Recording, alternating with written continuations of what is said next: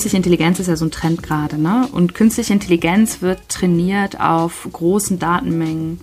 Und es wird immer nicht so richtig thematisiert, aber die Frage ist ja, wer produziert diese Datenmengen? Das ist eine sehr stupide Aufgabe. Und diese Aufgaben werden aber erledigt von äh, großen Scharen von Clickworkern, und zwar schon seit Jahren.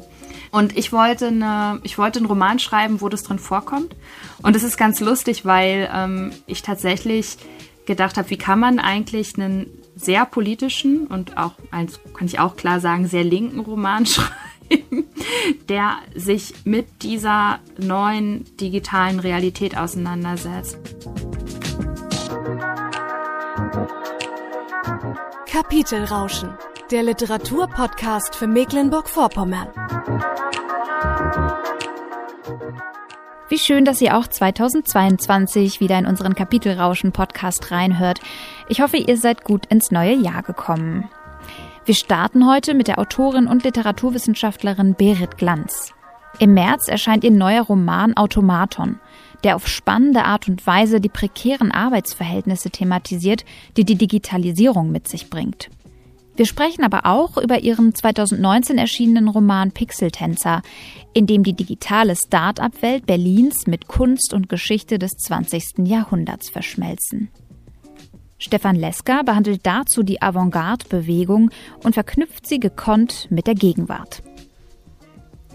Außerdem gibt es am Ende des Podcasts ein Interview mit dem neuen Vorstand des Verband Deutscher Schriftstellerinnen und Schriftsteller Mecklenburg-Vorpommerns, Philipp Tapper.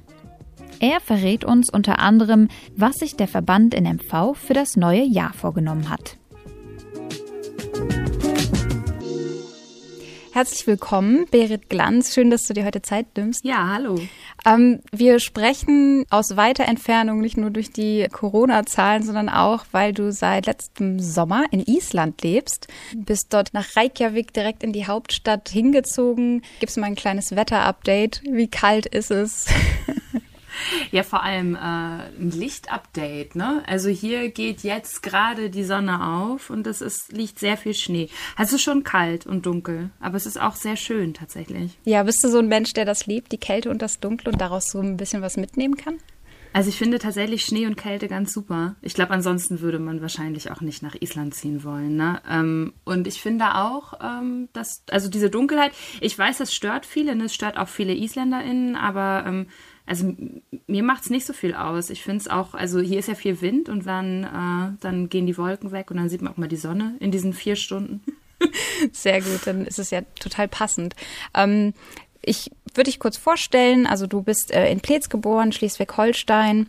Ähm, studiert hast du Theaterwissenschaften, Neue Deutsche Literatur und Skandinavistik in München, Stockholm und Reykjavik. Das heißt, du hast sogar schon mal in Reykjavik gelebt vorher. Vielleicht kannst du so ein bisschen deinen ähm, Studiengang erklären. Wolltest du zum Theater und Stücke schreiben und wie bist du dann zur Skandinavistik gekommen? Ich wollte tatsächlich unbedingt zum Theater ganz am Anfang. Ähm, aber ich wollte dann sehr schnell übersetzen. Und Kindertheater war, als ich studiert habe in Schweden, ähm, riesig einflussreich, auch auf das deutsche Kindertheater. Und ich habe dann immer gedacht, ich übersetze schwedische Theaterstücke mhm. und habe dann angefangen, Skandinavistik zu studieren. Und lustigerweise habe ich ein paar norwegische Theaterstücke übersetzt. Ich habe niemals in meinem Leben ein schwedisches Theaterstück übersetzt, weswegen ich eigentlich mal damit angefangen hatte. Das bedeutet, ich habe tatsächlich auch angefangen, Skandinavistik zu studieren. Ähm, ohne dass ich jetzt unbedingt immer nach Schweden reisen wollte oder so, sondern ich wollte halt wirklich diese Literatur übersetzen. Und dann ist es aber natürlich alles ganz anders gekommen, wie das dann eben immer so ist. Und ähm, du lebst jetzt quasi als freie Autorin und Essayistin und manchmal kommst du sogar noch zum Übersetzen, schreibst du auf deiner Homepage ähm, in Reykjavik. Ähm, wie kommt man dann nach Island zurück? Also wenn man ähm, wenn man Skandinavistik studiert, dann macht man immer auch Altnordisch, ne? Und Altnordisch ist ja quasi die Sprache, die den skandinavischen Sprachen im weitesten Sinne zugrunde liegt. Und das neue Isländische hat sich nicht besonders verändert. Und ich weiß, dass ich irgendwie damals in diesen Seminaren saß und ich fand es ähm, toll, weil es so schwierig war und dachte, okay, ich lerne jetzt Isländisch. Dann habe ich angefangen, Neu-Isländisch zu lernen und habe lustigerweise anderthalb Jahre später einen Isländer kennengelernt, den ich auch dann sehr viele Jahre später geheiratet habe. Ich bin also mit einem Isländer verheiratet. Es gibt also auch einen ganz pragmatischen Grund hier zu sehen. Ähm, aber ich bin auch gerne hier. Und ich habe ähm, ich habe hier schon mal gelebt zwei Jahre zur Wirtschaftskrise um 2008 9 herum und habe damals an der Uni Isländisch studiert für Ausländer quasi um äh, damals gedacht, ich würde aus dem Isländischen übersetzen, was ich mittlerweile eben auch nicht mehr so viel tue, aber ähm, gerade mir als guten Vorsatz genommen habe, dass ich im nächsten Jahr mal äh, so ein bisschen Lyrik von Autorinnen übersetze aus Spaß, die halt wirklich äh, die gar nicht übersetzt sind aus den 50er, 60er Jahren, ähm, weil ich dachte, das wäre eigentlich ganz schön, das mal anzuwenden mhm. wieder. Gab es irgendwas, wo ihr sagt, nach dem Umzug jetzt, das hättet ihr gerne vorher gewusst, bevor ihr äh, einfach über den Atlantik rüberzieht mit all euren Sachen wahrscheinlich auch, ne? Ähm, also ich, wir sind ja nicht sozusagen in ein Land gezogen, in dem wir nicht vorher schon mal gelebt hätten. Also so, es überrascht mich ähm, nicht so viel, aber manches dann natürlich doch. Also es verändern sich ja auch immer Dinge und dann ne, sowas wie ein Schulwechsel von der deutschen Schule in die isländische Schule mit Kindern, das ist natürlich alles irgendwie dann wieder neu und aufregend. Ähm, also es gibt schon Sachen, wo ich jetzt merke, oh, das hat mir in Deutschland gut gefallen, dass das so war. Ähm, aber ansonsten, also es war nicht, es war nicht die äh, Katze im Sack. Ich glaube, auf Schwedisch ist das Schwein im Sack. Also es war weder die Katze noch das Schwein im Sack, sondern wir wussten so ein bisschen, was auf uns zukommt. Okay. Äh, ich habe ähm, mein lustiges Meme gesehen. Ich glaube, die letzte Zeit war das sogar. Es ging darum, in Island schenkt man sich zu Weihnachten Bücher, damit man an den Weihnachtstagen danach darüber sprechen kann. Ist das ein, wirklich so ein Kulturding da oder war das nur ausgedacht? Nee, das ist tatsächlich total interessant. Es gibt hier etwas, das nennt sich Yola Boker Floth, also die Weihnachtsbücherflut. Ähm, und es kommen eben zu Weihnachten, also Ende November, kommen ganz viele Bücher auf den Markt. Das, was bei uns quasi das Herbst- und Frühjahrsprogramm ist, ist hier immer vor Weihnachten und dann ändert sich auch ganz viel, weil dann in den Supermärkten, also in den Lebensmittelsupermärkten plötzlich eben regalweise Bücher stehen, die äh, dann sozusagen bereit sind für diese Weihnachtsbücherflut, also das halt alle Bücher verschenken zu Weihnachten. Das ist also wirklich die zentrale Buchverkaufssaison im isländischen Literaturbetrieb. Also es kommt auch dann ganz viel zu dieser Zeit. Ah, cool. Also dann auch in Supermärkten. Das sieht man ja hier nicht so oft. Oder wenn man in Supermärkten Bücher sieht, dann sind das so Sachen, die noch weg müssen, habe ich immer das Gefühl. Ja, beziehungsweise so ein, so ein, so ein ganz massenwirksames Genre-Regal mit den zwei Bestseller-Krimis, einem Liebesroman und dann noch so zwei Sachbüchern und irgendwie Damen mit Charme. Genau. Oder so, ne? Das ist so der Supermarkt. ja, so, ne? Also man findet vielleicht auch und, und immer lustige Taschenbücher. Ich glaube, ich habe äh, Nee, im Supermarkt habe ich, glaube ich, noch kein Buch gekauft. Aber so auf der Straße, was so manchmal so rumliegt an lustigen Taschenbüchern, auf jeden Fall. Ich würde auch direkt zu deiner Literatur und deinem Schreiben kommen. Und zwar, ähm, wir fangen vorne an. 2017 hast du den Literaturpreis in MV bekommen und äh, dort eben auch Auszüge aus deinem Debütroman gelesen. Pixeltänzer heißt er. 2017 hast du, warst du Stipendiantin des Künstlerhaus Lukas in Ahrenshoop, wo ähm, unter anderem Teile des Gedichtszyklus Partikel entstanden sind. Dann war es 2019 soweit und äh, der Debütroman Pixeltänzer ist bei Schöffling und Co. erschienen. Darüber sprechen wir gleich auch noch. 2020 äh, hast du für Pixeltänzer dann den Hebel-Preis erhalten und äh, im Sommer 2020 ist dann auch der Lyrikband ähm, Partikel bei Reinecke und Voss erschienen. Und ähm, im Sommer diesen Jahres äh, erscheint dann dein neuer Roman Automaton. Tatsächlich im März schon, ah, beziehungsweise okay. sogar Ende Februar. Es wird immer weiter vorgezogen. Sehr gut. Also es ist nicht mehr lange. Es kommt bald. Du hast bis vor kurzem äh, noch in Greifswald am Institut für Fernistik und Skandinavistik gearbeitet, ähm, über zehn Jahre lang sogar. Und deine Interessenschwerpunkte da waren der Medienwandel und die Modernisierung im 19. Jahrhundert, aber auch ähm, Einfluss der Digitalisierung auf Literaturproduktion und Rezeption. Und die ersten beiden Schwerpunkte sind ja sehr aktuelle und auch wichtige, ich sag mal, Forschungsbereiche. Vielleicht kommen wir direkt mal zum Thema Medienwandel. Du bist ja selber sehr viel auf Twitter unterwegs. Du schreibst einmal die Woche einen Newsletter. Ich hoffe, ich spreche ihn richtig aus. das ist so gemein. Jetzt ich, ich, sag mal und dann kann ich dir erzählen, dass du nicht alleine bist mit dem Problem. Okay, ich würde sagen Phonerie. Ja, und ich glaube, das passt auch. Aber das ist, ich habe ähm, ich hab diesen Newsletter ganz spontan gestartet, 2020 irgendwann. Und habe gedacht, ah, oh, wie nenne ich den denn jetzt? Und dann gab es irgendwie schon super viele Titel in an. Und dann dachte ich, ich irgendwie gedacht, ah, ich nenne den jetzt einfach Phonerie oder Phonerie, so wie halt Flanerie, ah. also so wie Flanieren, aber bloß mit dem Telefon. Ah. Naja, und dann habe ich ihn so genannt Und seitdem ist es wirklich immer also ich glaube, niemand weiß, wie man es ausspricht. Es ist wirklich was, was nur in geschrieben funktioniert. Und ich habe ständig diese Situation, dass Leute sagen, ja, also ich, ich, weiß auch nicht, wie ich das jetzt genau sagen soll. Ähm, und ich weiß es selber auch nicht. So Aber es ist ja auch ein Newsletter, von daher kann es ja auch geschrieben stehen bleiben. Es, genau, es ist ja in geschriebener Version, von daher kann man das da. Genau. Und äh, mit Redaktionsmitglied, genauso wie äh, Simon Sahner, den wir ja auch schon mal im Kapitelrauschen Podcast hatten, beim Online-Feuilleton 54 Books. Mh, mm, und mit denen bist du auch manchmal im Podcast äh, lakonisch elegant vom Deutschlandfunk Kultur. Hat sich da für dich, würdest du sagen, in der Medien- und in der Online-Welt so eine kleine Parallelwelt eröffnet? Und wann ging das bei dir ungefähr los? Kannst du das sagen? Also ähm, ich, ich denke da ja viel drüber nach, ne? ob diese mhm. Welten eigentlich getrennt sind, wie die ja. in ein, miteinander verzahnt sind, ob das vielleicht eigentlich die gleiche Welt ist, also ob diese ganze Trennung von mein Offline-Leben, mein Online-Leben überhaupt so sinnvoll ist. Ähm, also ganz pragmatisch, ich habe angefangen, mich viel mit Menschen online zu unterhalten, weil ich kleine Kinder hatte mhm. und nicht so richtig rauskam. Und ich glaube, das ist echt ganz oft, sind es genau solche motivierenden Faktoren. Das, was jetzt alle kennen, ne? durch die Pandemie haben wir plötzlich alle irgendwie dieses, dass wir Kontakt über Videochat halten. Aber das sind natürlich Realitäten, die für andere Menschen schon viel länger so waren. Menschen mit kleinen Kindern, die nicht raus konnten, aus anderen Gründen irgendwie nicht so gut und mobil sind.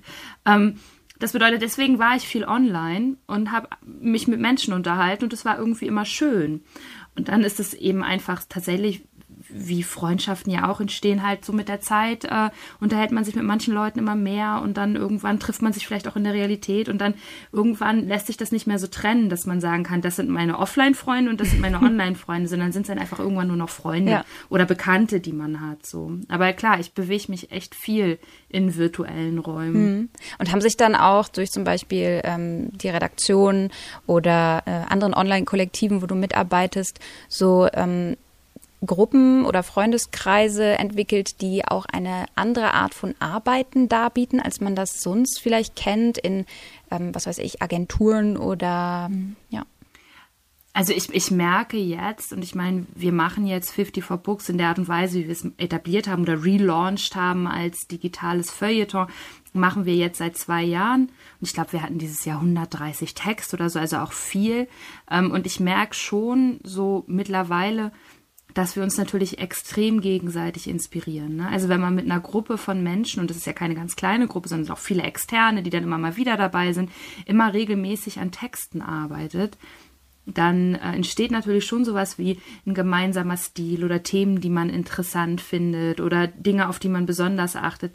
Das passiert jetzt, dass ich merke, oh, wir haben schon irgendwie bestimmte Tendenzen, die sich einfach durch dieses enge Zusammenarbeiten entwickeln. Mhm. Und dann ist es natürlich, also wir sind halt alle nie am gleichen Ort ne? oder vielleicht mal zur Buchmesse einmal im Jahr, aber die meiste Zeit arbeiten wir eben tatsächlich virtuell miteinander und in Google Docs, in denen wir gemeinsam schreiben und über Videochat und in irgendwelchen Chatgruppen oder bei Discord oder so. Also wir sind sozusagen ähm, in vielerlei hm. verschiedenen virtuellen Räumen miteinander vernetzt, aber sehen uns eigentlich nicht sehr viel. Ja. Ist es dann irgendwie ein anderes Arbeiten, also weniger dieses, äh, dieses Ellbogenmäßige und mehr auf Augenhöhe?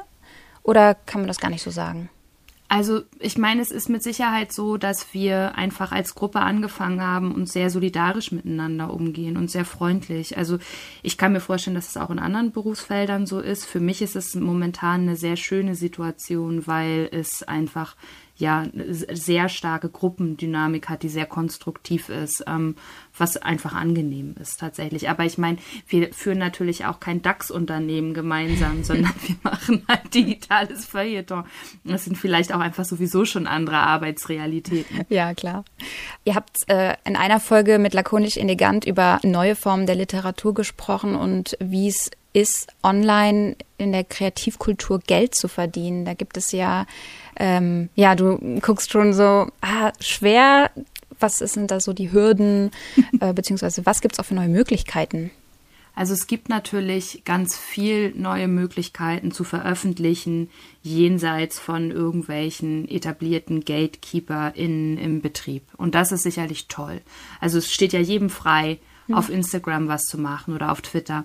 Gleichzeitig sind diese Plattformen natürlich nicht irgendwelche antihierarchischen Utopien, sondern es gibt große Accounts ja. und es gibt machtvolle Accounts und Menschen, die im realen Leben Macht haben, haben oft auch Macht auf virtuellen Plattformen und so. Also ganz so ähm, utopisch ist es nicht, aber es kommen natürlich neue Formen des, äh, der Möglichkeiten, jenseits von etablierten Strukturen sich auch Finanzierungsstrukturen aufzubauen, zu sagen, wir brauchen eben SupporterInnen und dann können wir eben unseren AutorInnen bei 54 Books einfach auch gute Honorare für ihre Texte zahlen.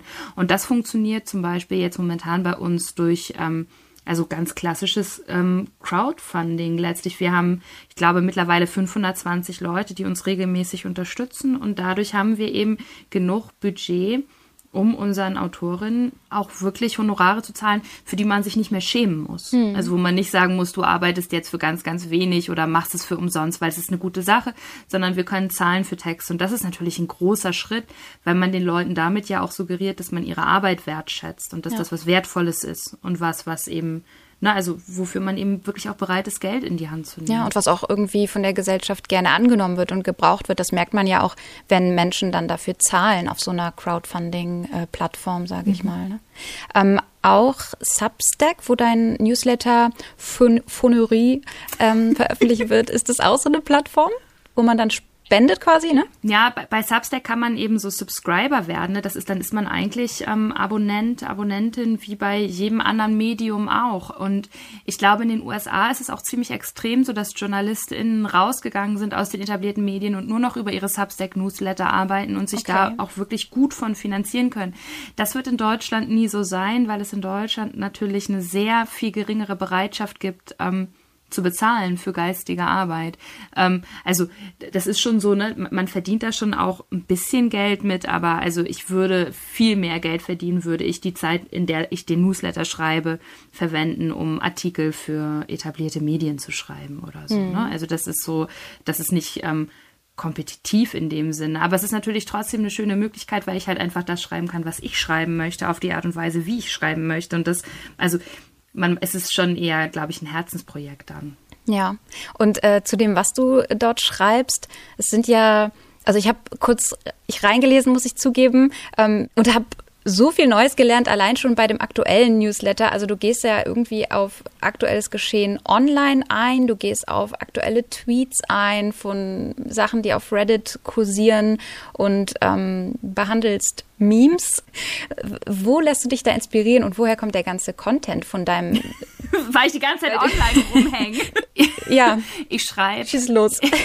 Ich schreibe tatsächlich über ähm, Memes und auch über neue Art und Weisen, wie man online ähm, oder was für Phänomene da passieren von irgendwelchen bestimmten Gedichten, die dann sich immer wiederfinden oder bestimmten Sprachspielen oder Bildspielen. Ähm, so ein bisschen, also es hat so verschiedene Funktionen. Ich glaube, vielleicht ist es auch so ein bisschen wie eine Art Lokalzeitung für deutschsprachige soziale Medien. Also ja, so, total. Ja, so wie man sagen würde, ne, in der Lokalzeitung stand eben früher, das gab irgendwie die Tombola und den Kaninchenverein. Sage ich halt, ja, es gab jetzt dieses Meme und der Tweet war viral.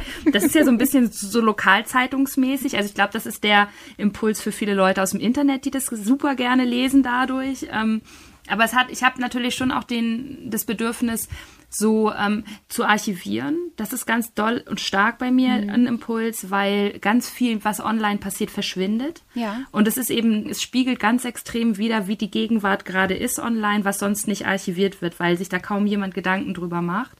Ähm, und es geht mir tatsächlich auch darum, und das ist, glaube ich, eine andere große Menge von Leuten, die das lesen, zu erklären, wie einfach bestimmte Memes funktionieren. Also, weil manchmal geht man ja irgendwie ähm, auf Twitter oder sieht irgendwas und denkt, hä, ich verstehe überhaupt nichts. Ja. Also ich erkläre auch viel, wo Sachen herkommen, worauf sich Dinge beziehen, um halt diesen extremen Insider-Humor, der ja viel Geschehen in den sozialen Medien auch prägt, so ein bisschen zugänglicher zu machen. Und das ist vielleicht was, was dadurch für viele Leute irgendwie interessant ist, weil sie dann das Gefühl haben, sie verstehen so ein bisschen mehr, was da eigentlich gerade passiert. Total, das Gefühl hatte so. ich nämlich auch, dass ich ähm, als ich das gelesen habe, ja, jetzt verstehe ich auch, was sich dahinter ähm, verbirgt.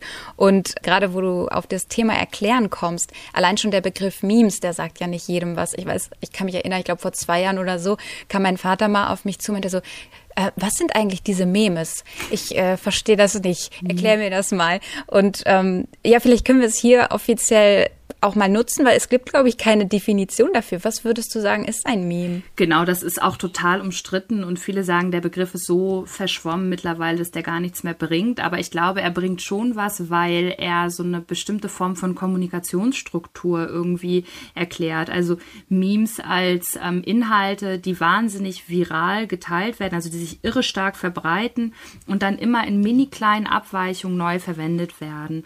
Ähm, und Memes haben natürlich inzwischen auch, also Internet-Memes, der Begriff kommt ja aus einem ganz anderen mhm. Bereich, aber Internet-Memes haben auch eine Geschichte. Also Memes von 2005 sehen ganz anders aus als Memes von 2022. Und das zu zeigen, wie sich das verändert, dass es bestimmte Muster gibt, die sich irgendwie immer wieder, dass bestimmte Sachen ganz oft passieren, aber immer wieder auf neue Varianten, dass bestimmte ähm, Strukturen wieder bespielt werden, wieder bespielt werden, darüber schreibe ich halt. Ne? Und, und ich glaube, ja es ist dann so, wenn man das ein bisschen gelesen hat, nach einer Weile hat man irgendwie ein konzeptuelles Verständnis, was ein Meme ist. Aber es ist mhm. nicht super einfach und ich eine ganz kurze, knackige Definition finde ich auch schwierig, aber ich würde sagen, vielleicht ähm, so viral geteilte Inhalte, die aber sich durch Regelmäßigkeit auszeichnen. Also nicht ein viraler Tweet, wo irgendwie was besonders Lustiges oder Doofes oder Ärgerliches drinsteht, über den sich alle austauschen, sondern eben alle formulieren einen Satz nach einem bestimmten Muster, aber füllen ihn quasi mit der eigenen Farbe, also wie so Ausmalboxen oder so. Ja, das hat dann genau. ja auch viel damit zu tun, dass man nicht mehr nur konsumiert, sondern selber aktiv äh, dran, daran mitarbeitet, auch wenn es halt eben auf einer sehr niedrigschwelligen Art und Weise ist oder gerade deshalb, würde ich sagen. Ne? Das ist ja auch das, was mich daran so schön finde. Ne? Also ja. diese Form von, von kollektiver Spielerei. Also dass eine ja. große Gruppe von Menschen eben zu einem bestimmten Anlass plötzlich aktiv wird und kreativ wird und ähm, mhm. wie niedrigschwellig das ist, aber wie viel Kreativität sich dann eben in dieser Gruppendynamik auch freisetzt. Und das finde ich wahnsinnig inspirierend. Und ich glaube, es ist auch was, womit man sich auseinandersetzen muss, weil der Kram ja mittlerweile auch politisch wirksam wird. Ne? Also ja. das ist ja nicht nichts mehr, was äh, irgendwie eine Nische ist, sondern das ist eben Mainstream, ne? Also da, da, da, das hat richtig Einfluss auf den Diskurs. Genau, so. das stimmt, ja. Ich weiß, äh, ich habe ein bildungspolitisches Seminar mal gegeben und am Ende war eben die Aufgabe, weil das Ganze in den Online-Bereich verlegt wurde, dass äh, die Teilnehmer in Memes erstellen. Und das hat irgendwie so gut geklappt, weil jeder mit so viel Freude dabei war und auch politische Statements dadurch eben ausdrücken konnte es erinnert mich auch ein bisschen an Höhlenmalerei, so, ne? Jeder, also von dem einfachsten äh, Primitiven bis in die Gegenwart und so viel Möglichkeiten damit freizusetzen. Ähm, du bist auch auf Twitter unterwegs. Ich glaube, hast du schon mal einen Tag gehabt, wo du nicht getwittert hast? Vielleicht, weil du krank warst oder so, aber du twitterst, glaube ich, täglich, oder? Es gibt, es gibt sicherlich sogar Monate, in denen ich ah, nicht okay. getweetet habe. Also es ist sozusagen, der Account ist ja schon ewig alt, ne? Der ist ja schon hm. 14 Jahre also richtig alt, 2008 oder so, also schon 13. Ja. Ähm, den gibt's also schon sehr lange ähm, und dazwischen gab's Jahre, wo ich nicht getwittert habe. Also Twitter ist ja auch so, dass man irgendwie da reinkommt und dann hat man das Gefühl, man steht irgendwie in einem Raum und alle reden ganz komisch und dann geht man wieder, mhm. weil das war irgendwie sonderbar. Also ich würde sagen, die soziale Plattform mit der größten äh, Lernschwelle und dem größten, also der größten Eingangsbarriere, wo man auch am wenigsten Freude hat eigentlich ganz am Anfang, wenn einen nicht jemand an die Hand nimmt oder so. Ähm, aber mittlerweile doch, es gibt auch immer mal Phasen, wo ich wenig selber schreibe, sondern ich lese aber gerne mit, tatsächlich. Das gibt's schon auch. Ähm, okay. Und das ist halt eine bestimmte, das ist eine bestimmte ein bestimmter Kommunikationsstil, der fängt dann schon auch an, den Alltag zu prägen, ne? dass man halt irgendwo so denkt, ah ja, das wäre jetzt auch wirklich ein lustiger Tweet oder so. Ne? Also man, man, vielleicht verändert sich auch das Denken dadurch, keine Ahnung. Ja, nimmst du auch viel aus deinem privaten Leben, weil das ist ja auch irgendwie eine, eine, eine große Hemmschwelle, glaube ich, das rauszubringen. Ne? Naja, das ist, ist ja so ein bisschen so eine Entscheidung, wer man, also in den sozialen Medien entscheidet man sich ja einfach, wer man sein möchte. Ne? Mhm. Ne? Möchte man der professionelle Mensch sein, der nur zu inhaltlichen Themen spricht, mit denen man sich gerade irgendwie in der Forschung beschäftigt oder, ne, also ein Drosten twittert anders als ein 16-jähriger Shitposter so, ne? Also das sind irgendwie, man kann natürlich entscheiden, wer man sein möchte.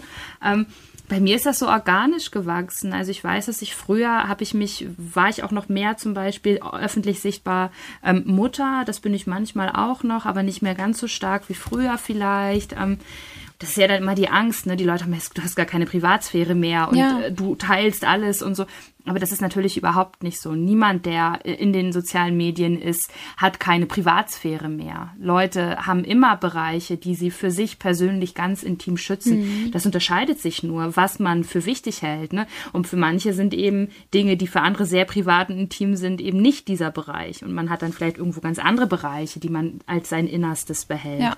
Ja, interessant, weil man denkt immer, die ganzen Influencer, boah, ich würde niemals mein Privatleben so offenlegen, aber auch das ist dann wahrscheinlich die ähm, Social-Media-Rolle, die diese Menschen spielen. Ne? Ja, und da überlagern, überla äh, überlagern sich auch Rollen. Ne? Also man ist nicht nur eine Person auf Social Media, sondern mhm. man interagiert halt wie im sozialen Leben. Ne? Also ich meine, auch, auch an seinem Arbeitsplatz oder in seinem sozialen, in seinem sozialen Kreis, im Kegelclub oder was auch immer, hat man ja auch eine bestimmte Rolle, die von einem erwartet wird, die man brechen kann oder so. Ne? Also, und das ist in den sozialen Medien eben nicht anders. Stimmt. So.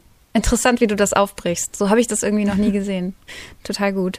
Ähm, und diese Unterschiede von online und analog ähm, bringst du auch sehr präzise und mit interessanten Aspekten in deinem Debütroman Pixeltänzer unter.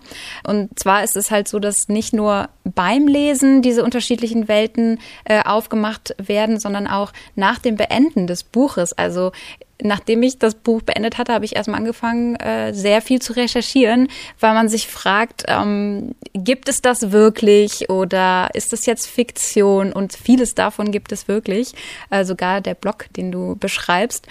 Lass uns gerne direkt mal reinhören. Wir haben einen Leseausschnitt und zwar ist es so, dass die Hauptprotagonistin Beta, ähm, die auch selber sehr experimentierfreudig ist, in einem Berliner Start-up arbeitet, in der digitalen Welt eine App findet, die heißt Drawn Tastic. Was genau kann diese App? ja, hast du, hast du denn recherchiert, ob es diese App auch wirklich gibt? Weil es gibt tatsächlich Abweichungen davon. Ja, ähm, es gibt äh, Wakeys, glaube ich, heißt die App. Ne? Ja, genau. Es gibt diese App und diese App verbindet eben global Menschen für Weckrufe miteinander, mit der Prämisse, dass man besonders gut aufwacht, wenn man sich plötzlich mit einem Menschen austauschen muss. Also wie wenn der DHL-Bote klingelt und man rennt zur Tür und danach ist man dann wirklich wach. auf diesem Prinzip baut halt diese App auf und meine Figur benutzt eben diese App und lernt darüber dann eine andere, eine andere Person kennen. Aber weißt du was, ich habe mein Buch da hinten, wir müssen jetzt einmal kurz Cut Alles machen, gut. weil ich muss mein genau. Buch erstmal ja. einmal kurz holen. Ich habe das nämlich ganz zum Schreibtisch getragen. Jetzt, äh, jetzt fange ich an, genau. Dawntastic Tobogan. Abends stelle ich wieder einen Dawntastic Weckruf ein. Als am nächsten Morgen das Telefon klingelt, bin ich gleich wach und sehe einen Anrufer aus den USA. Sein Profilbild lässt mich stutzen. Ein anthropomorphes Wesen in einem körperbetonten Anzug, der mit rostroter und blasslila Farbe bemalt ist. Dazu eine Maske mit übergroßen Augen und lange Drähte, die aus der Taille und dem Kopf des Wesens ragen. Ich bin mir auf den ersten Blick nicht sicher, ob es sich bei der Figur, die eine geballte Faust in die Luft reckt, um ein Tier oder ein Roboterwesen handelt. Hallo. Guten Morgen, bist du wach? Ja, jetzt schon. Dann habe ich ja meine Aufgabe erfüllt. Der Anrufer hat eine warme, etwas heisere Stimme. Im Hintergrund höre ich Straßenlärm, lautes Hupen. Fährst du gerade Auto? Nein, ich stehe an einer Kreuzung. Bist du auf dem Heimweg? Nein, ich will zu einer Bar hier in der Nähe, dort warten Freunde auf mich. Wieso sprichst du Deutsch? Weil ich aus Hamburg komme. Die App zeigt aber, dass du aus Amerika anrufst. Ich bin in Kalifornien und du? In Berlin. Nach Kalifornien wollte ich immer schon mal. In Silicon Valley. Ja, genau da bin ich. Palo Alto. Lebst du dort oder machst du Urlaub? Ich arbeite hier. Die, die meisten dort arbeiten mit Computern, oder? Ja, ich auch. Kennst du den Todessound aus Pitfall? Den hier? Er summt die Melodie. Ja, genau den. Mir tut Harry irgendwie leid. Ist das die Spielfigur? Wieso? Harry, das rennende Männchen, immer wenn er einen Geldsack gefunden hat, kommt danach der Treibsand. Vielleicht sollte er die Schätze einfach liegen lassen. Aber wenn er nicht die Diamanten suchen würde, wäre er wahrscheinlich nie im Dschungel angekommen. Dann säße er immer noch Tag ein, Tag aus an seinem Schreibtisch, versteckt hinter Kaffeebechern mit Werbeaufdruck und schlecht gewartetem IT-Equipment. Naja, aber am Schreibtisch gibt's zumindest keine gefährlichen Tiere. Aber eben auch keine Diamanten. Vielleicht träumt Harry davon, sich den Dschungel mal in Ruhe anzuschauen, aber er kommt einfach nicht dazu. Naja, zumindest hat sein Tod einen Soundtrack. Wie lange bist du schon in Kalifornien? Ich bin vor drei Jahren umgezogen. Vermisst du Hamburg manchmal? Nicht besonders, ich find's ganz okay hier. Wieso wolltest du jemanden wecken? Ich fand den Gedanken nett, feiern zu gehen, während irgendwo jemand seinen Tag beginnt. Vielleicht habe ich ja doch Heimweh und wollte einfach jemanden in einer anderen Zeitzone anrufen. Jetzt schweigen wir. Was soll man auch einem Fremden sagen, der vielleicht Heimweh hat? Ich wünsche dir zumindest viel Spaß und einen spannenden Abend. Hab einen schönen Tag ohne Treibsand und Skorpione. Moment, äh, eine Frage noch, unsere Zeit ist gleich rum. Was ist das auf deinem Profilbild? Er schweigt. Quälend lange tönt aus dem Telefon nur das Geräusch des abendlichen Straßenverkehrs in Kalifornien. Autos, fernes Hupen, Stimmengewirr. Als er endlich etwas sagt, klingt er nachdenklich. Es hat etwas mit meinem Nutzernamen zu tun. Vielleicht findest du es heraus. Die App beendet den Telefonanruf mit einem fröhlichen Piepen. So, und dann lernen sie sich kennen, ne? Und danach beginnt eben ihre Suche nach diesem Profilbild und viel verändert sich und es gibt eine historische Dimension. Genau, und äh, diese Schatzsuche, die da beginnt, das ist ja irgendwie in so drei Handlungsstränge aufgebaut, die im Buch äh, auch immer wieder in Kapiteln auftauchen. Das ist Betas Arbeitswelt zum Beispiel, die Startup-Welt oder ihre private Vorliebe für 3D-Druck. Ähm, dann eben den Blog, den sie erstellt, um den Tobogan, um ihn auffindig zu machen, ähm, tobogan.eu. Und durch diesen Blog kommt sie eben an eine Geschichte aus der Vergangenheit, was das Ganze dann nochmal so ein bisschen aufwirbelt. Ähm, beim Lesen habe ich ehrlich gesagt richtig viel Input zu Programmieren und was kann Bluetooth, beziehungsweise es gibt Frisuren, die Überwachungskameras beeinflussen können. Ähm, hast du das alles vor dem Roman recherchiert?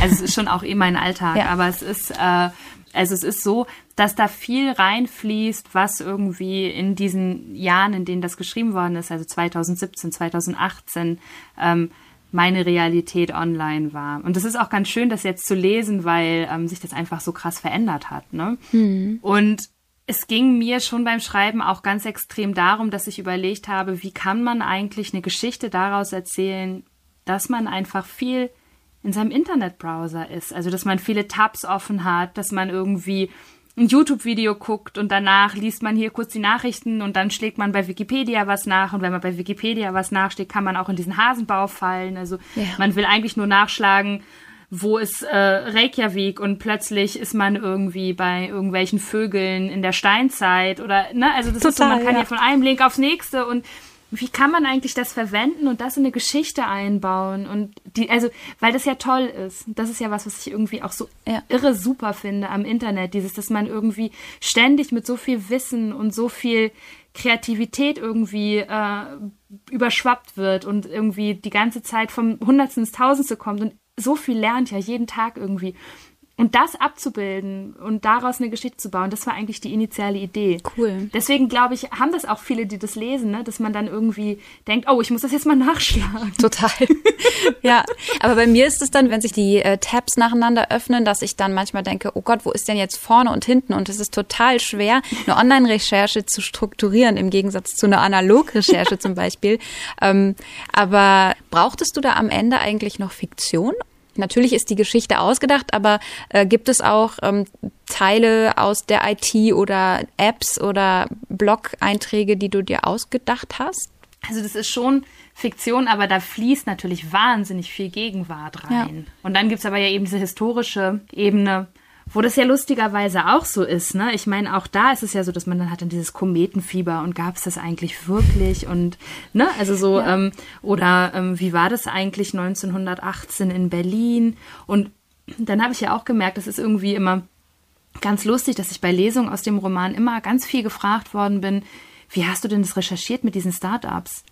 Aber der wirkliche Rechercheaufwand ist ja eine historische Realität zu schildern, weil wie heftig ich recherchiert habe, um herauszufinden, was 1918 getrunken worden ist auf einer Party. Gab es in einem Tanzsaal Licht? Total, ja. Wie sahen eigentlich die Straßenbahnen aus? Was hatten die für Schuhe an? Und plötzlich, also das, das sind ja Sachen, die, zu denen man nicht sofort Zugang hat und wo man dann auch merkt, ganz viel Geschichten, die in dieser Zeit spielen, sind dann inspiriert von anderen Geschichten, die in dieser Zeit spielen. Aber das ist gar nicht notwendigerweise das, was, was eben in dieser Zeit war. Ja. Ne? Also so ähm, sowas wie Trendgetränke oder was haben die getanzt? Wie, wie haben die eigentlich getanzt 1918? So, sowas. Da habe ich wirklich viel Zeit drauf verwendet, aber das scheinen die Leute gar nicht, äh, Witzig, ja. gar nicht zu merken. Ja. das so wahnsinnig aufwendig ist. Aber interessant, äh, total gut, dass du es ansprichst, weil auch mein äh, Strang hier geht jetzt eher in diese Start-up-Richtung. Aber lass uns gerne auf ähm, die Vergangenheit, über die du da auch schreibst, direkt eingehen. Also es geht ja um Lavinia Schulze und ähm, Walter Holt. Das waren damals zwei Maskentänzer, also Maskenkünstler, die haben diese Masken selber entworfen und ähm, sind damit 1920er Jahre war das, glaube ich, ne? Mhm. Dann auf Tour gegangen in verschiedenen äh, Theatern. Das waren für ihre Zeit ja sehr avantgardistische ähm, Künstler. Und man kann sich diese Masken eben auch online angucken, ähm, die auch eben im Buch von Pixeltänzer thematisiert werden. Und als ich sie gesehen habe, ähm, dachte ich auch so super futuristisch. Also ähm, die sehen fast aus wie so kleine Männchen in den ersten Computerspielen, die es gab. Ähm, Lemminge, was gibt's noch? Was, was, was ich vor allem an denen so toll finde, ähm, es gibt ja aus der Zeit so eine ganze Reihe von Masken, Tänzer oder ta Tanzenden in Masken. Es gibt das triadische Ballett oder so. Mhm. Ähm, was ich bei Lavinia Schulz und Walter Holz so toll fand, ist, ähm, das hat so ein bisschen so einen runtergeranzten Eindruck parallel. Ne? Also das sieht irgendwie ganz äh, futuristisch aus und ganz absurd, aber gleichzeitig sieht es auch so aus, als wäre es mit den Materialien gebaut worden, die man eben so gefunden hat. Mhm. Also es ist nicht perfekt. Und das gefiel mir irgendwie besonders gut an diesen Masken. Ja. Genau, und dann sind halt diese beiden, äh, also dieses Künstlerpaar aus der Hamburger historischen Avantgarde, also aus diesem nordischen Expressionismus, ähm, deren Geschichte wird quasi in dem Roman ja miterzählt, auch in Abgrenzung oder in äh, Reflexion auf diese Startup-Realität, in der sich eben Beta befindet. Ist das dann für dich auch, wenn wir nochmal in die ähm, Gegenwart zurückkommen, in der der Roman spielt, ist es ja auch an manchen Stellen so, dass er die, die Lesenden ein bisschen wachrütteln will, weil ich so manchmal das Gefühl habe, ähm, dass du dich auch so ein bisschen witzig machst über diese Startup-Welt, aber man weiß nicht genau, ist es jetzt ernst gemeint oder ist es einfach das Leben von Beta? Und ähm, gleichzeitig reißt du diese Vergangenheitswelt auf. Also soll das quasi den Lesenden diese Reflexion vor Augen legen. Also schaut mal, wie ähm, diese beiden Welten aufeinander prasseln oder auch wie deine Welt als Lesender mit der Welt von Beta aufeinander prasselt. Also ich finde es ja immer super schwierig, wenn man über Technik schreibt in der Gegenwart. Ne? Dann gibt es so ein paar Erzählmuster, die sind voll etabliert. Es mhm. gibt die böse Firma, die alle überwacht und ne, also wie so ein äh, faschistisches großes Auge über allem hängt. Also es gibt so Muster, die sind halt viel, tauchen viel in Filmen auf, tauchen viel und dann gibt es immer den wilden Hacker, der irgendwie sich gegen das System wehrt und so. Ähm, und das nicht zu reproduzieren, sondern darüber nachzudenken, ich mag Technik. Ich finde diese Arbeitswelt nicht nur negativ, aber ich sehe viele negative Dinge in dieser Vermischung von Arbeit und Privatleben, äh, in dieser völligen Auflösung des Individuums in so einer ökonomischen Struktur. Ähm, aber gleichzeitig ist eben das, was entsteht, auch toll und mhm. es gibt eine tolle Gruppendynamik und es macht Spaß, gemeinsam in Urlaub zu fahren und es macht Spaß, gemeinsam zu kickern. Also wie kann ich das schildern in dieser Ambivalenz, die man da auch hat? Ne? Also und das ist eben, ich habe das Gefühl, dass viele LeserInnen das auf die Art und Weise gelesen haben, wie sie selber sich technisch, also finden es entweder, haben das Gefühl, es ist eher affirmativ oder es ist eher negativ, aber eigentlich ist es total ambivalent. Ähm, und gleichzeitig ist es ja so auch, die Suche danach, wie kann man ästhetisch oder auch politisch handeln in einer Gegenwart, die total durchökonomisiert ist, wo man wahnsinnig viel Geld eigentlich hat oder ne, also wo diese diese diese diese Arbeitswelt von diesen Menschen ist ja so, dass die ökonomisch sehr sehr gut ausgestattet sind. Ähm, ja. Was macht das eigentlich mit Menschen versus ähm, wie ging es eigentlich Menschen, die sich aus ästhetischen Gründen dafür entschieden haben, kein Geld für ihre Kunst zu nehmen? Genau. Und gleichzeitig ist ja in dieser, also diese Lavinia-Ebene endet nicht positiv, um es jetzt mal nicht zu spoilern, aber auch unabhängig davon, dass es ja auch was, was Allgemeinwissen ist, ist natürlich der Expressionismus und gerade der Hamburger Expressionismus führt natürlich in der Ästhetik auch in den Faschismus. Ja. Ne? Das ist natürlich was, was äh, ganz am Ende des Buches auch thematisiert wird, wo es eben um diese Stummfilme geht. Und da gibt es ja ganz viel Forschung auch dazu, wie die Stummfilme der Weimarer Zeit schon den Faschismus vorausdeuten mhm. und so. Ne? Also das ist ja keine unschuldige ästhetische Strömung oder so. Ne? Deswegen fand ich es auch sinnvoll, äh, dass sich diese Figur Beta daran abarbeitet, weil die ja auch an so einem Kipppunkt steht. Ne? Denn auch viel von dem, was heute digitaltechnisch möglich ist, hat ja ein extremes faschistisches Potenzial. Und das ist ja auch ein Teil, der in diesem Roman irgendwie drin steckt. Ne? Aber ja, also es ist, es ist, es ist quasi ambivalent. Total äh, gut, weil du bist jetzt auch direkt wieder zu Lavinia und Walter zurückgekommen und diesmal hat Stefan Lesker sich eben auf das Avantgarde eingelassen und geht in seinem Beitrag auf Lavinia Schulz und Walter Holt ein. Da hören wir mal rein. Rascheln aus dem Zettelkasten. Fundstücke aus der Literaturgeschichte mit Stefan Lesker. Lavinia Schulz und Walter Holt. Nur Eingeweihten und Kennern werden diese Namen etwas sagen. Auch Elisabeth, der Hauptfigur in Berit Glanz Roman Pixeltänzer, sind die beiden vollkommen unbekannt. Ein mysteriöser Fremder mit dem nicht weniger mysteriösen Namen Toboggan schickt sie dann aber auf eine Spurensuche, die Elisabeth mehr und mehr in ihren Bann zieht. Man spoilert nicht, wenn man verrät, dass Lavinia Schulz und Walter Holt zwei Tänzer waren, die mit ihren selbstgeschaffenen Ganzkörpermasken das Publikum Ende der 1910er, Anfang der 1920er Jahre verblüfften. Die Geschichte von Schulz und Holt ist eine Geschichte zweier Menschen, die sich der Kunst verschrieben haben und die ihr Ende fanden, als dieses ganz der Kunst gewidmete Leben nicht mehr zu realisieren war. Es ist gleichzeitig auch die Geschichte vieler avantgardistischer Künstler, die mit ihrer Kunst etwas nie Dagewesenes schaffen wollten, einen gesellschaftlichen Anspruch verfolgten, die, so platt es auch klingt, angetreten waren, um die Welt zu verändern. Nun ja, Kunst hat immer einen gewissen Anspruch, will auf Missstände hinweisen, will etwas verändern. Aber kaum einmal ist dieser Anspruch von einigen so radikal und so experimentell verfolgt worden wie von Expressionisten, Futuristen und Dadaisten. Man denke nur an das berühmte Gedicht Schützengrimm vom für den Avantgardismus eigentlich zu spät, nämlich 1925 geborenen Ernst Jandl. Sein Gedicht beschwört die Schrecken des Krieges nicht etwa durch gewaltige Sprachbilder herauf, sondern nur durch die lautliche Nachahmung der Geräuschkulisse. Dabei kommt es ohne einen einzigen Vokal aus. Schützengrimm bedeutet so viel wie Schützengraben. Das Gedicht endet wirkmächtig mit der dreifachen Aneinanderreihung des Buchstaben T, wobei zwischen dem ersten und zweiten T ein Bindestrich steht. Spricht man das nun aus, klingt es wie das Wort Tod. Jandl selbst hat den Text eingesprochen, immer noch hörenswert. Nicht umsonst entwickelten sich avantgardistische Kunstrichtungen wie beispielsweise Expressionismus, Dadaismus und Futurismus vor allem im frühen 20. Jahrhundert. Die Jahrhundertwende und der Erste Weltkrieg als endgültiges Ende des vom Bürgertum geprägten 19. Jahrhunderts verlangten nach experimentellen Ausdrucksformen, die der neuen, schnelllebigeren Zeit und den nicht für möglich gehaltenen Gräueln des Weltenbrandes gerecht werden konnten auf sprachlicher Ebene waren es eben die Lautexperimente von Ernst Jandl, Hugo Ball oder auch Christian Morgenstern.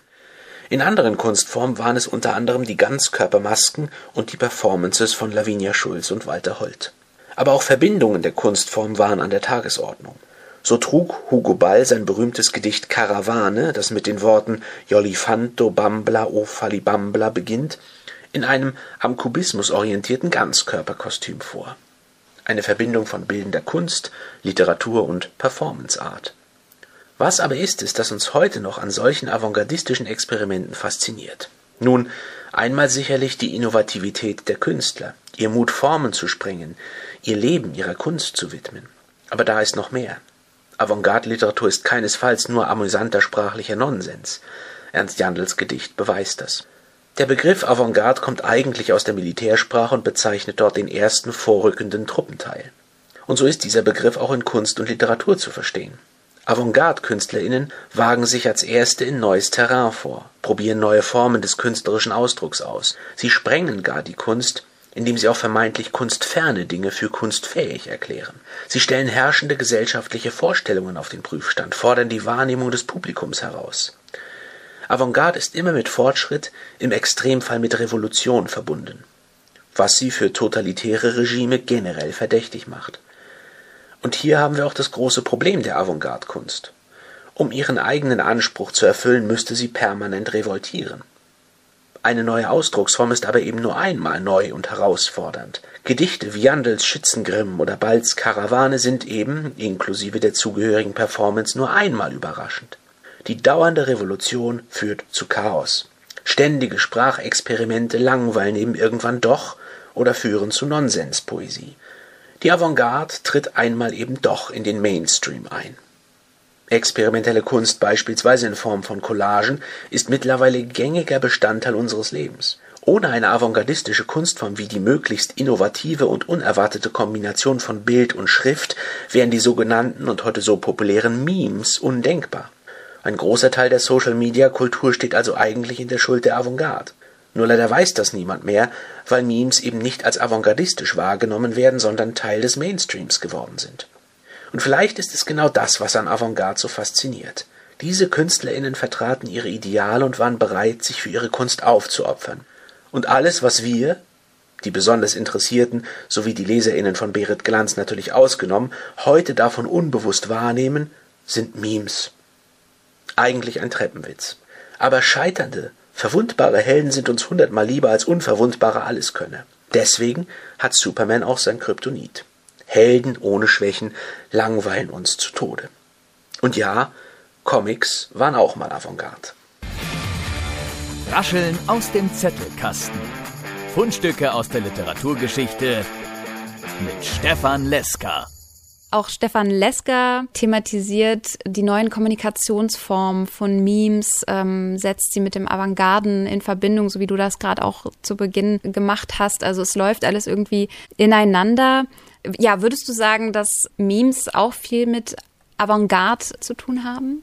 Also ich glaube ja, dass ganz viel unserer ästhetischen Kommunikation insgesamt äh, auch, das, das zeigt ja auch der Beitrag, ne, ähm, anknüpft oder anschließt oder sich auseinandersetzt mit bestimmten Tendenzen dieser historischen Avantgarde. Also das ist natürlich, wir, wir entstehen ja nicht im luftleeren Raum, sondern es gibt immer historische Bezüge, auch wenn man sich ganz oft gar nicht so klar ist, wo die herkommen. Und ich vermute, dass auch ähm, in der Kunstgeschichte, dass man da einiges zu machen könnte, ne? zu der, ähm, dazu, wie eben Bilder online funktionieren und was das damit zu tun hat, wie Bilder eben vor 100 Jahren funktioniert haben und so.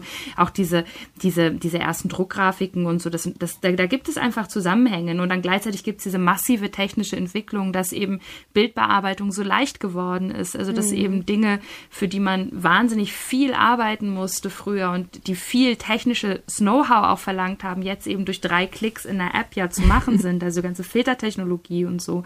Ähm, aber ich glaube, es wird spannend oder es ist immer spannend, wenn man ähm, wenn man eben so zwei verschiedene Realitäten miteinander in Beziehung setzt. Ob das jetzt eine historische Realität mit einer Gegenwartsrealität ist oder verschiedene räumliche äh, Realitäten. Also der eine Mensch lebt hier, der andere Mensch lebt da. Und was macht das dann miteinander? Also dieses, weil dann auch Fremdheitserfahrung natürlich möglich wird in so einem literarischen Text. Ja, total. Und vielleicht äh, das Ganze online die Fremderfahrung auch noch viel leichter zugänglich macht, als wenn man irgendwie ähm, in Persona voreinander steht.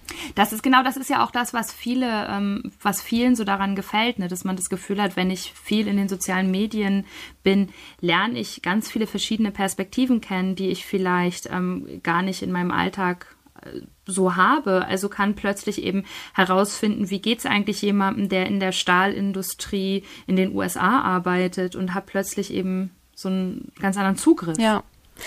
Genau. Und um jetzt nochmal auf deinen kommenden Roman eingehen zu können, nämlich Automaton, auch der behandelt die digitale Welt. Eine junge Mutter arbeitet dort für ein Unternehmen, das angeblich eine KI einsetzt, aber eigentlich äh, ist sie die Angestellte, die dafür sorgt, dass dieses Überwachungssystem, was da ähm, verkauft wird, funktioniert. Kannst du da kurz einen Einblick geben, was da so mhm. Thema sein wird? Also es gibt ja, es ist ja, künstliche Intelligenz ist ja so ein Trend gerade, ne? Ja. Und künstliche Intelligenz wird trainiert auf großen Datenmengen. Und es wird immer nicht so richtig thematisiert, aber die Frage ist ja, wer produziert diese Datenmengen? Also wenn ich zum Beispiel jetzt eine künstliche Intelligenz darauf trainieren möchte, dass sie Ananas erkennt mhm. in bestimmten Fotografien, dann brauche ich viele Menschen, die vorher Bilder klassifizieren, also zu einem Bild sagen, ja, da ist eine Ananas drauf, nein, da ist keine Ananas drauf, da ist eine Ananas, da ist keine. Das ist eine sehr stupide Aufgabe. Ja. Und diese Aufgaben werden aber erledigt von äh, großen Scharen von Clickworkern und zwar schon seit Jahren. Mhm. Das sind auch genauso so Moderationsaufgaben und so. Also das Internet, so wie wir es kennen, basiert eigentlich auf der schlecht entlohnten Arbeit von vielen Menschen vor ihren Bildschirmen und äh, künstliche Intelligenz, so wie sie heute möglich ist, basiert auch darauf. Und ich wollte eine, ich wollte einen Roman schreiben, wo das drin vorkommt. Ja. Und es ist ganz lustig, weil ähm, ich tatsächlich gedacht habe, wie kann man eigentlich einen sehr politischen und auch, eins kann ich auch klar sagen, sehr linken Roman schreiben, ja. der sich mit dieser neuen digitalen Realität auseinandersetzt, der also darüber nachdenkt, was bedeutet eigentlich Solidarität mhm. 2022, was bedeutet auch sowas wie, ähm, wie kann man in einer Zeit von Online so Individualisierungstendenzen oder Vereinzelungen im Kapitalismus entgegenwirken und so weiter. Und das ist passiert in diesem Roman sehr stark, der dann auch ganz globale Schicksale miteinander verknüpft. Und es geht auch viel um prekäre Arbeit online versus offline. Auch ja, auch wieder so ein neues Feld, was sich mir eröffnet, dass eben unter prekären Arbeitsbedingungen da wirklich Menschen am Werk sind. KI, man denkt immer, das ist so komplett digital, aber es geht ja gar nicht. Sie muss gefüttert werden, genau wie du sagst. Ja, und es ist eben, es gibt einen großen prekären Arbeitssektor, der eben nichts mehr damit zu tun hat, äh, irgendwie Obst zu ernten. Den gibt es natürlich auch als prekären Arbeitssektor. Aber was ist eigentlich mit dem digital prekären Arbeitssektor? Und da, also diese beiden, aber sozusagen die Prekarität in der Realität nicht aus den Augen zu verlieren, aber gleichzeitig sozusagen mhm. die zu vernetzen mit dem, was online auch stattfindet. Darum geht es so ein bisschen in dem Roman. Aber es ist auch spannend, es ist auch ein bisschen Thriller am Anfang.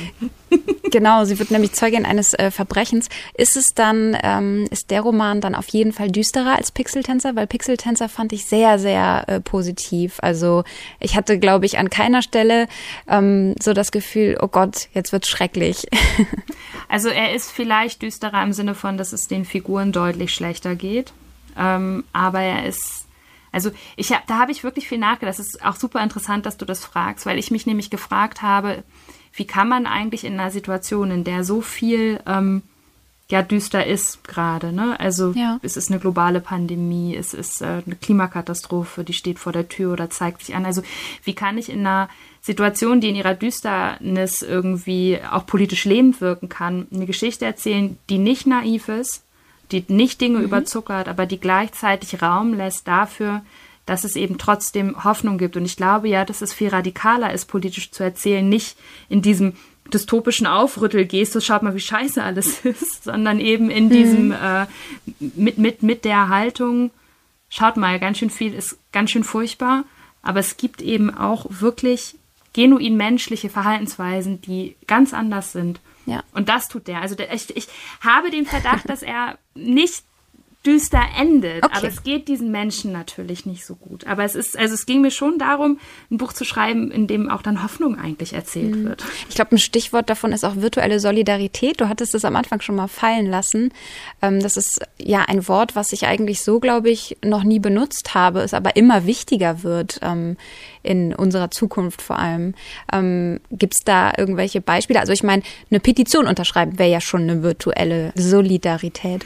Ja, und es geht, glaube ich, auch darum, dass man ähm, sich sozusagen als global vernetztes und handelndes Individuum irgendwie wahrnimmt. Ne? Also, dass man okay. merkt, ich bin vernetzt über digitale Technologie mit Menschen ganz woanders. Mhm. Und die sind auch Menschen, die sozusagen, also die, die ich als Menschen wahrnehme und denen ich auch das gleiche, die gleichen Rechte und Bedingungen äh, zugestehe, die ich für mich selbst einfordere. Also das, was ich glaube, dass es eben das passiert ja digital sehr viel stärker, weil man eben die Möglichkeit hat, sich also ganz anders vernetzt zu sein, über den Globus verteilt. Mhm. Aber ist es eigentlich leicht, jemanden, den man sozusagen nur virtuell gesehen hat, dann einfach zu ignorieren? Oder kann ich einfach sagen, das ist auch eine Beziehungsebene, auf die mich zur Handlung verpflichtet? Ja daran arbeitet sich das so ein bisschen ab, das Buch. Ne? Also was passiert eigentlich, wenn jemandem was Schlimmes passiert, aber ich könnte auch einfach den Computer zumachen. Genau. Und es einfach ignorieren. Oder wie man auch online miteinander kommuniziert. Ne? Man sieht es ja manchmal, Kommentare, wow, hörte, würde man sowas in echt hören? Wahrscheinlich nicht. Ne? Mhm total interessantes und wichtiges Thema in deinem Roman, der schon im März erscheint, Automaton. Ich äh, bin sehr gespannt.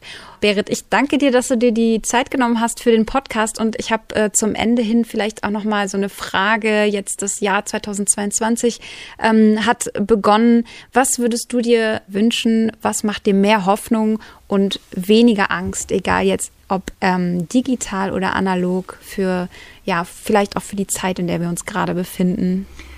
Es, ja, es ist eine, das ist, ich finde, das ist gar nicht so eine ganz einfache Frage. die wahrscheinlich viele umtreibt. Ne? Also ich meine, auf jeden es, Fall. Es ist ja gerade eine sich immer wieder in so kreisförmiger Struktur eskalierende Pandemie und alle haben irgendwie auf unterschiedliche Weisen darunter gelitten, teilweise sehr stark darunter mhm. gelitten. Ähm, ich glaube, dass es wahrscheinlich die große Herausforderung ist für unsere Zeit, und das, das klingt jetzt natürlich pathetisch, ne, aber man kann da, glaube ich, gar nicht darauf antworten, ohne dass es ein bisschen pathetisch klingt. Aber ist, glaube ich, tatsächlich, dass man Hoffnung generell nicht verliert. Also, dass man, dass man handlungsfähig bleibt. Ja. Also, dass man sich nicht sozusagen überschwappen lässt von dem, was gerade um einen herum passiert, sondern dass man eben sich selbst in seiner Handlungsfähigkeit immer wieder bewusst macht. Und ich glaube, da kann dann eben überhaupt diese Hoffnung erst draußen stehen. Vielleicht ist auch die Hoffnung die Voraussetzung. Ne?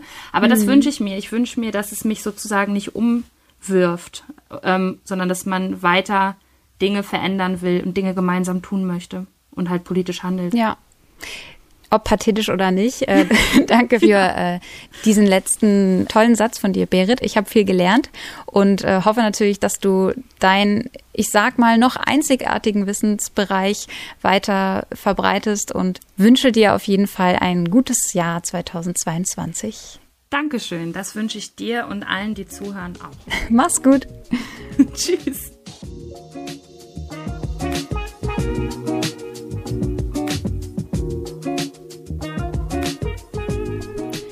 Auch der Regionalverband deutscher Schriftstellerinnen und Schriftsteller in MV hat sich für 2022 etwas vorgenommen.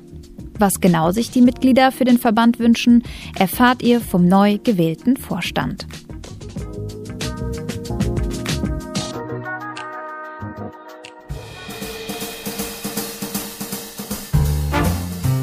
Literatur im Land Einrichtungen und Institutionen in Mecklenburg-Vorpommern.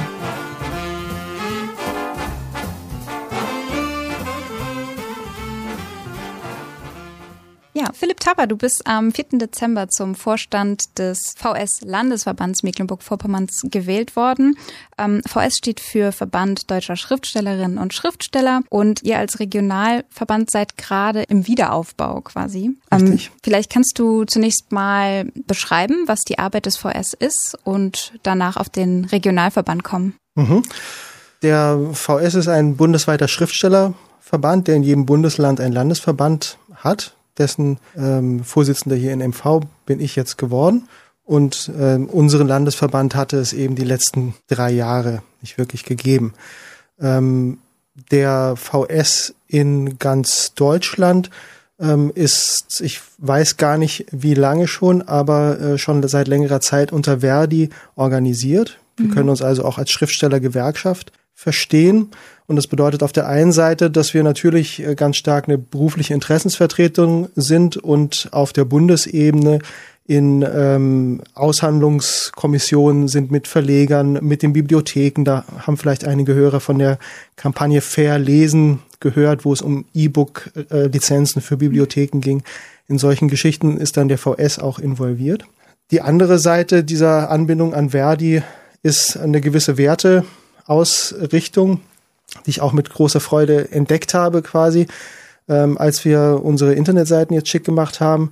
So wie Verdi insgesamt steht der VS eben für demokratische Werte, für friedliches Zusammenleben auf der ganzen Welt, für Solidarität. Also es ist nicht nur irgendeine berufliche Interessensvertretung, sondern auch eine gewisse politische Ausrichtung dahinter und das ist mir persönlich besonders wichtig. Mhm. Und ähm, wenn wir jetzt auf den Regionalverband hier in Mecklenburg-Vorpommern schauen, was sind da eure Aufgaben? Die können wir uns in gewisser Weise jetzt selber schaffen natürlich. Der Landesverband hat im Prinzip nur als äh, Regionalgruppe des Hamburger Landesverbandes bestanden. Die Kollegen und Kolleginnen waren so gut, uns da zu unterstützen, ähm, weil das alte Vorstandsteam aufgegeben hat. Hans-Jürgen Schumacher und Ulrich Frohrieb waren einfach in den Jahren so fortgeschritten und hatten es so lange gemacht, dass sie dann gesagt haben, muss mal jemand Neues ran.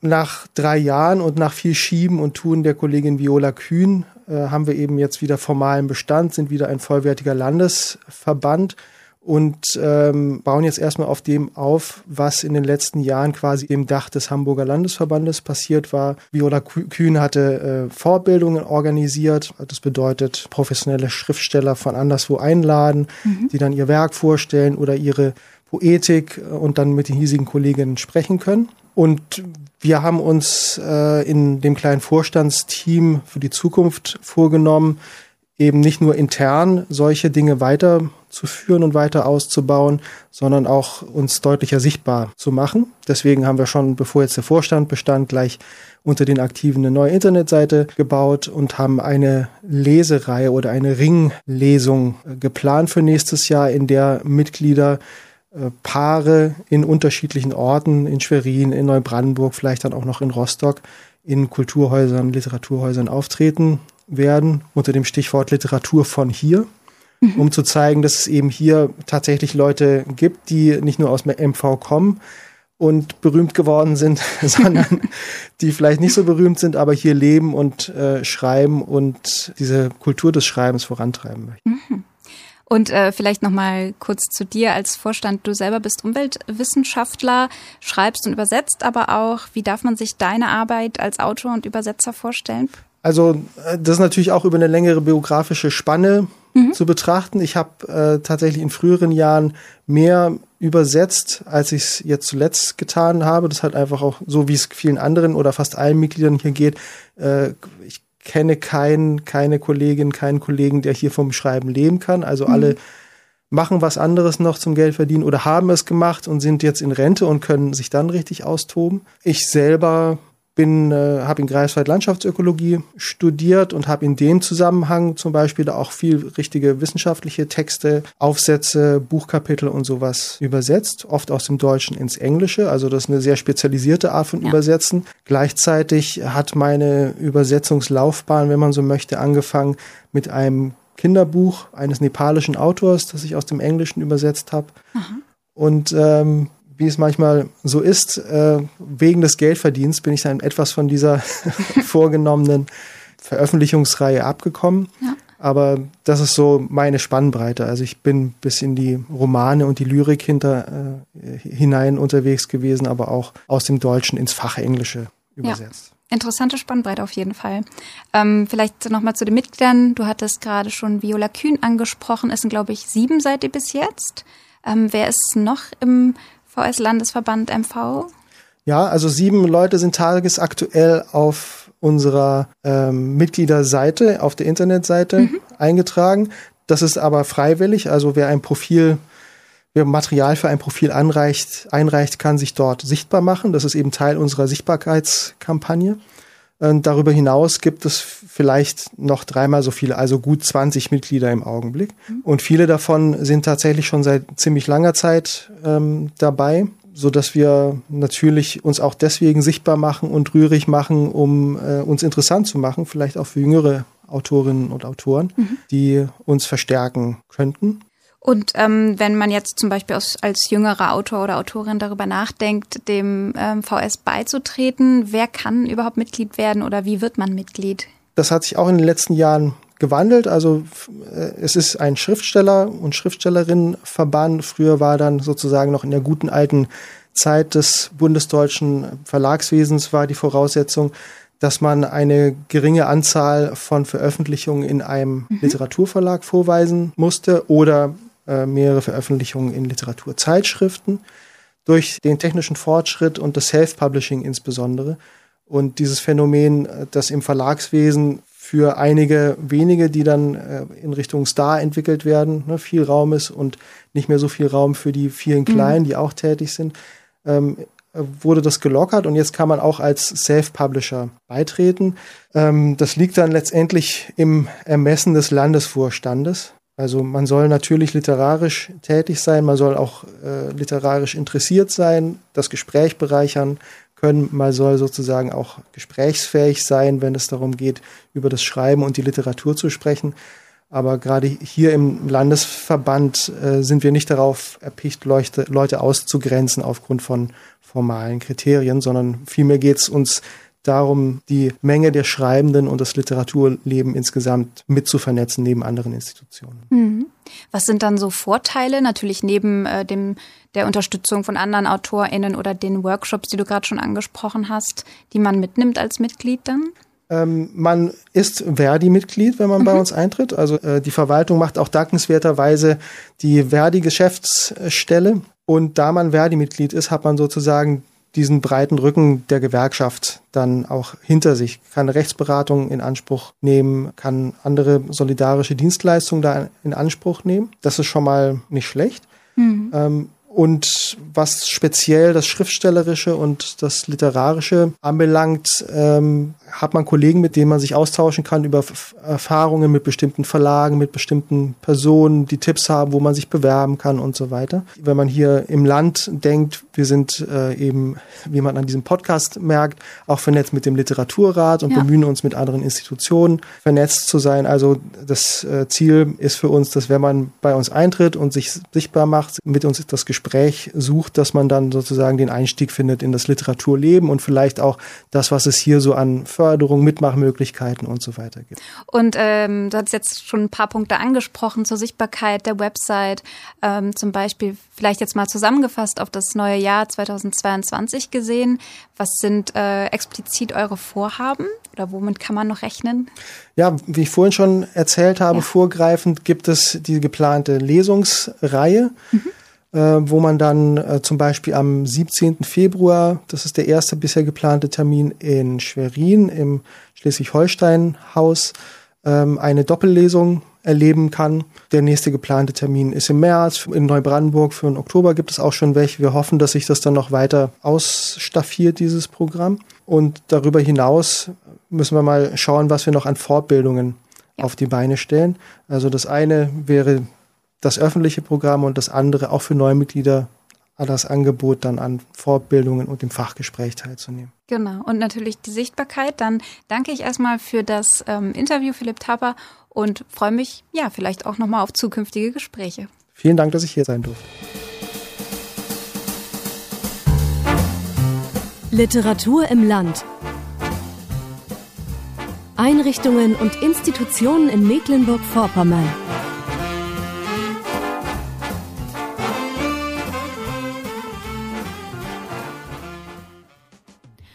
Und damit geht unsere elfte Folge mit Berit Glanz, Stefan Lesker und Philipp Tapper auch schon zu Ende.